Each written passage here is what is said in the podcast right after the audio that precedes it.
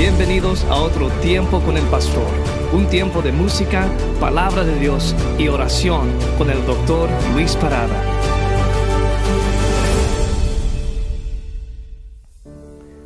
Bienvenidos jóvenes, ¿cómo están? Fue de gran bendición poder verles en la reunión de jóvenes virtual el sábado pasado y también a verlos este domingo pasado ah, en los servicios. Dios ha sido bueno y qué bendición el poder reunirnos aquí en cuerpo en nuestra iglesia. Bueno, hoy quiero regresar hablando sobre la vida de Elías, el gran profeta y siervo de Dios. Ah, y quiero hablar sobre este tema de nuestra vestimenta, y cómo nos vestimos. Si me acompañan a Segunda Reyes capítulo 1, entonces él les dijo, ¿cómo era aquel varón que encontrasteis? Y os dijo tales palabras. Y ellos le respondieron, un varón que tenía vestido de pelo y ceñía sus lomos con un cinturón de cuero. Entonces él les dijo, es Elías Tisbita. Y aquí podemos ver tres cosas sobre la vida de Elías. Ah, número uno, vemos uh, sus prioridades. Sus prioridades no eran prioridad de, hey, ¿cómo voy a vestirme? a mi apariencia, ¿cómo voy a lucir aquí en las redes sociales? Uh, su prioridad era proclamar la palabra de Dios. Y joven, esa debe ser nuestra prioridad, representar a Cristo. Número dos, yo veo su separación. Vemos que aquí el mundo no, no iba a dictar a Elías cómo él iba a vestirse. Y joven, no deje que, que un, magazine, que el internet, el Instagram, te, te, diga a ti cómo tú debes vestirte. ¿Entiendes eso? Que uh, la forma que tú te vistes representa a Cristo bien. Y también uh, vemos su oficio es, eh, oficial y propósito en la vida. Era de proclamar la palabra de Dios. Y joven, no olvides eso, que tu prioridad y tu propósito es representar y glorificar a Dios. Y la forma que tú te vistes dice mucho de tu vida espiritual. Entiende esto. Él representaba a Dios. Él también sabía dónde estaba. Él estaba en un mundo pecaminoso. Uh, y también entendía esto y por qué estaba ahí. Para dar el mensaje de luz de Dios a las personas que no conocían a Dios. Y si tú entiendes esto, joven, yo creo que va a cambiar mucho de, lo, de, la forma que te vistes. Entender, hey, yo represento a Cristo, a este mundo perdido que no conoce a Dios. Más me vale uh, lucir un poquito diferente, porque mi Cristo merece eso. Nos vemos en el próximo video.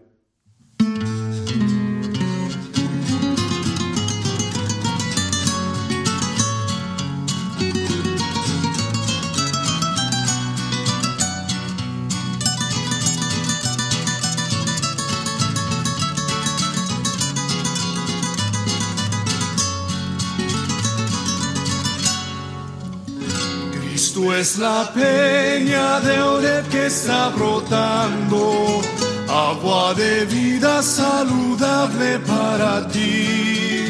Cristo es la peña de Oreb que está brotando, agua de vida saludable para ti.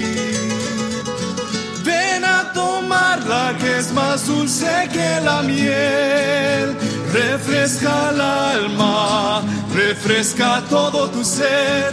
Cristo es la peña de Oreb que está brotando, agua de vida saludable para ti.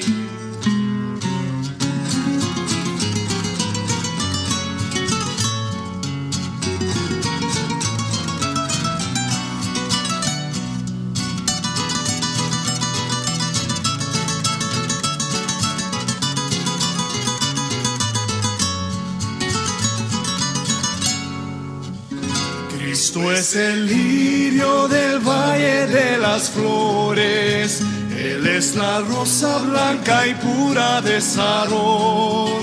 Cristo es la vida y amor de los amores, Él es la eterna fuente de la salvación. Ven a buscarla en tu triste condición refresca el alma, refresca todo tu ser.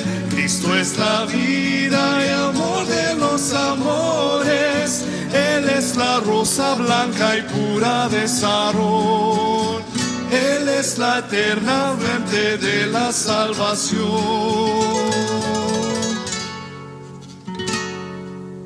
Buenas noches hermanos, que Dios les bendiga.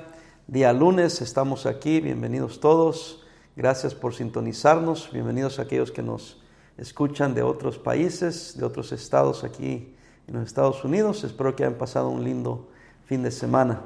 Bueno, vamos a eh, ir al Salmo este, 73, Salmo 73, y vamos a hablar acerca del destino de los malos.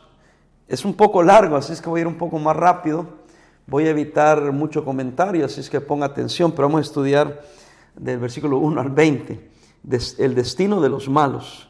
Ciertamente, dice la Biblia, es bueno Dios para con Israel y para con los limpios de corazón. Sí está hablando al pueblo de Israel directamente, pero nosotros un pueblo que no era pueblo, ahora somos pueblos de Dios. Y dice que Él es bueno para con su pueblo, es bueno para lo, con los limpios de corazón, fíjense. En cuanto a mí, casi se deslizaron mis pies, dice el salmista. Por poco resbalaron mis pasos. Dice, casi andaba cayendo. Pero después procede a decirnos por qué. Acuérdense que es el destino de los malos. Y a veces nosotros miramos a los malos y les envidiamos. Y casi, dice el salmista, me andaba cayendo.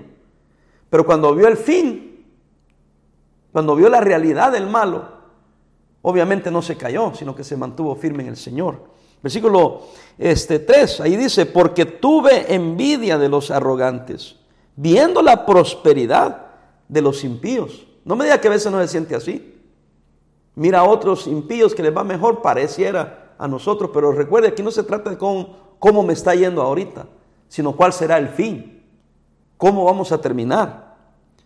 Porque no tienen congojas por su muerte, pues su vigor está entero, dice, parece. No pasan trabajos como los otros mortales, ni son azotados como los demás hombres. Fíjese, el salmista lo que está diciendo. Casi resbalaba porque empecé a ver que como que todo lo tenían. Versículo 6. Por tanto la soberbia los corona. Se cubren de vestido de violencia. Aquí hay una, una cualidad del, impío, la soberbia. Por eso no quieren nada con Dios. Creen que tienen control de todo, control de su vida, control de su destino, control del final. Se mofan, se burlan de Dios y las cosas de Dios. Tenga cuidado, hermano, con ese compadre, con esa comadre, con ese familiar con mirar al vecino o mirar a otros y pensar que porque usted está en el camino del Señor y está en la iglesia se está perdiendo algo. Cuidado, no vaya a resbalar. Acuérdese que hay un destino para los malos, hay un final. Versículo 7, los ojos se les saltan de gordura, logran con creces los antojos del corazón, imagínense. Parecen felices porque hacen todo lo que quieren, como quieren, parece que se divierten más, parece que ni problemas tienen. ¿Verdad, hermanos? Así es el diablo. Así nos engaña Satanás. Joven, ese joven que no es cristiano no, vive mejor que tú. Ni es feliz como tú crees que es feliz. Ni se está gozando como tú crees que está gozando. Aparenta. Están engañados. Al final va a ser la diferencia. Versículo 8. Se mofan y hablan con maldad. Fíjate, con maldad hablan de hacer violencia. Hablan con altanería, con soberbia, con orgullo. Mira, para ponértelo así, se creen que son alguien que sea la mamá de Tarzán. Alguien dijo siendo que son la chita. Bueno, pues estoy jugando, hermanos. Es que se creen mucho. Que se creen superiores. Hablan como pobrecito el cristiano. Pobres cristianos. Y el problema es que lo digan está bien, ellos se burlan, ellos se mofan, pero ¿sabes qué? Véame acá. No te la creas. No te la creas. Hay un dicho que dice que el que ríe de último, ríe mejor. Y nosotros al final ahí va a ser la diferencia, hermano. Y no es que nos va mal a nosotros, lo que pasa es que el diablo quiere engañarnos. Por eso dice, casi resbalo, casi me deslizo, casi me caigo. Dice el versículo 7, 9, eh, ponen su boca contra el cielo y su lengua pasea la tierra. Versículo 10, por eso Dios hará volver a su pueblo aquí. Amén. Dios hará volver a su pueblo aquí. Y aguas en abundancia serán extraídas para ellos. Gloria a Dios. Hermano, Dios va a vindicar a su pueblo. Dios nos va a exaltar, Dios nos va a levantar, Dios va a traer aguas abundantes. En esa cultura el agua era la riqueza, hermanos. Hoy es el dinero, hoy es la casa, hoy es el petróleo, ¿verdad? Pero en esos, en esos lugares es el agua. Hace como 30 años yo leí un artículo que un día iba a haber una guerra mundial y iba a empezar en el Medio Oriente. ¿Adivina por qué? Por agua. No tienen agua. Y por eso es que ahí el agua es abundante. Eh, eh, este, eh, cuando Irak, ¿se acuerdan que en esa cultura muchas fuentes? Saddam Hussein tenía muchas fuentes de agua, porque eso le daba a él autoridad y poder, porque tenía agua, o por lo menos así pensaban, así es la cultura. Y aquí dice que el Señor va a hacer que regresemos y nos va a dar abundancias de aguas. Y dicen, ¿cómo sabe Dios? Y hay conocimiento en el Altísimo. Imagínense, cuestionan a Dios. ¿Cómo sabe Dios? ¿A poco ustedes creen en un Dios que sabe todas las cosas? y no se dan cuenta que burlándose de nosotros blasfeman contra Dios. Y nosotros no podemos caer en esa trampa, hermanos, porque si tú caes en esa trampa, blasfemas a Dios, porque Dios provee tus necesidades, Dios cuida de ti, Dios cuida de nosotros, Él no nos ha dejado en el aire, Él no nos ha dejado sin nada. Versículo 12, he aquí estos impíos, sin ser turbados del mundo, alcanzaron riquezas.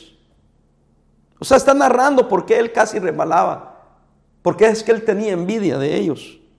Pero acuérdate, el final es la clave aquí. Incluso, versículo 13, verdaderamente en vano, dice, he limpiado mi corazón y lavado mis manos en inocencia.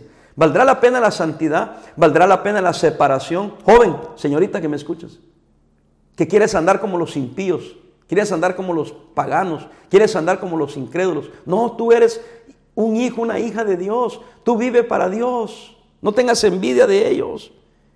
Varón, Hermana, no, no, tenga miedo de vivir limpiamente. No se pregunte si valdrá la pena. Si vale la pena vivir limpiamente. Vale la pena no sufrir las consecuencias del pecado, de la maldad, de la soberbia. Versículo 14, pues he sido azotado todo el día y castigado todas las mañanas. Así se sentía. Por eso que casi resbalaba. Pero ve el final de los malos.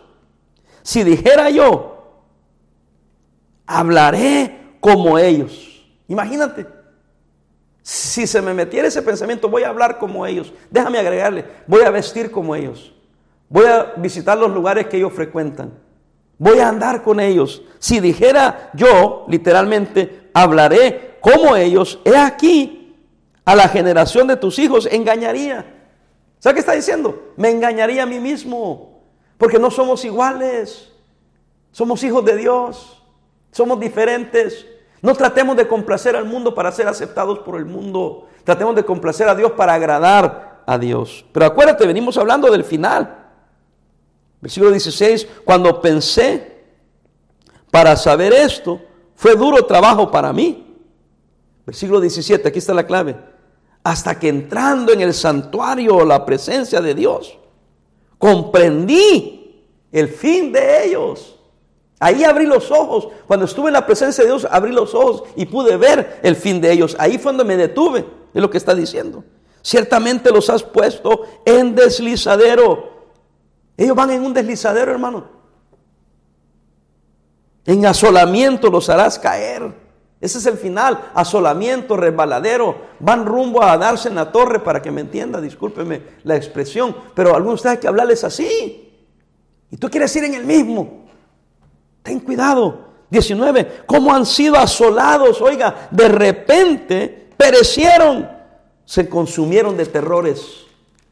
Está hablando del impío, del malvado, del que hace el mal, como sueño del que despierta. Así, Señor, cuando despertares, menospreciarás su apariencia. Van a terminar mal. No trate de imitar eso, no trate de envidiar eso, porque si no usted va a terminar mal, usted está hecho para terminar bien. En Cristo tenemos la victoria. No trate de imitar al malo, no se deslice, no caiga, no tenga envidia. Amén, hermanos. Yo les amo y quiero que terminen bien. Vamos a orar. Padre, bendice la enseñanza de hoy. Bendice a cada familia, a cada joven, a cada niño que me escuchó y a cada adulto. Pon un cerco de protección alrededor de nosotros y sírvenos como escudo a las acechanzas del enemigo. En el nombre de Cristo te lo pido. Amén. Que Dios me le bendiga, hermano. Nos vemos mañana en el siguiente devocional. En sus manos sostiene la creación.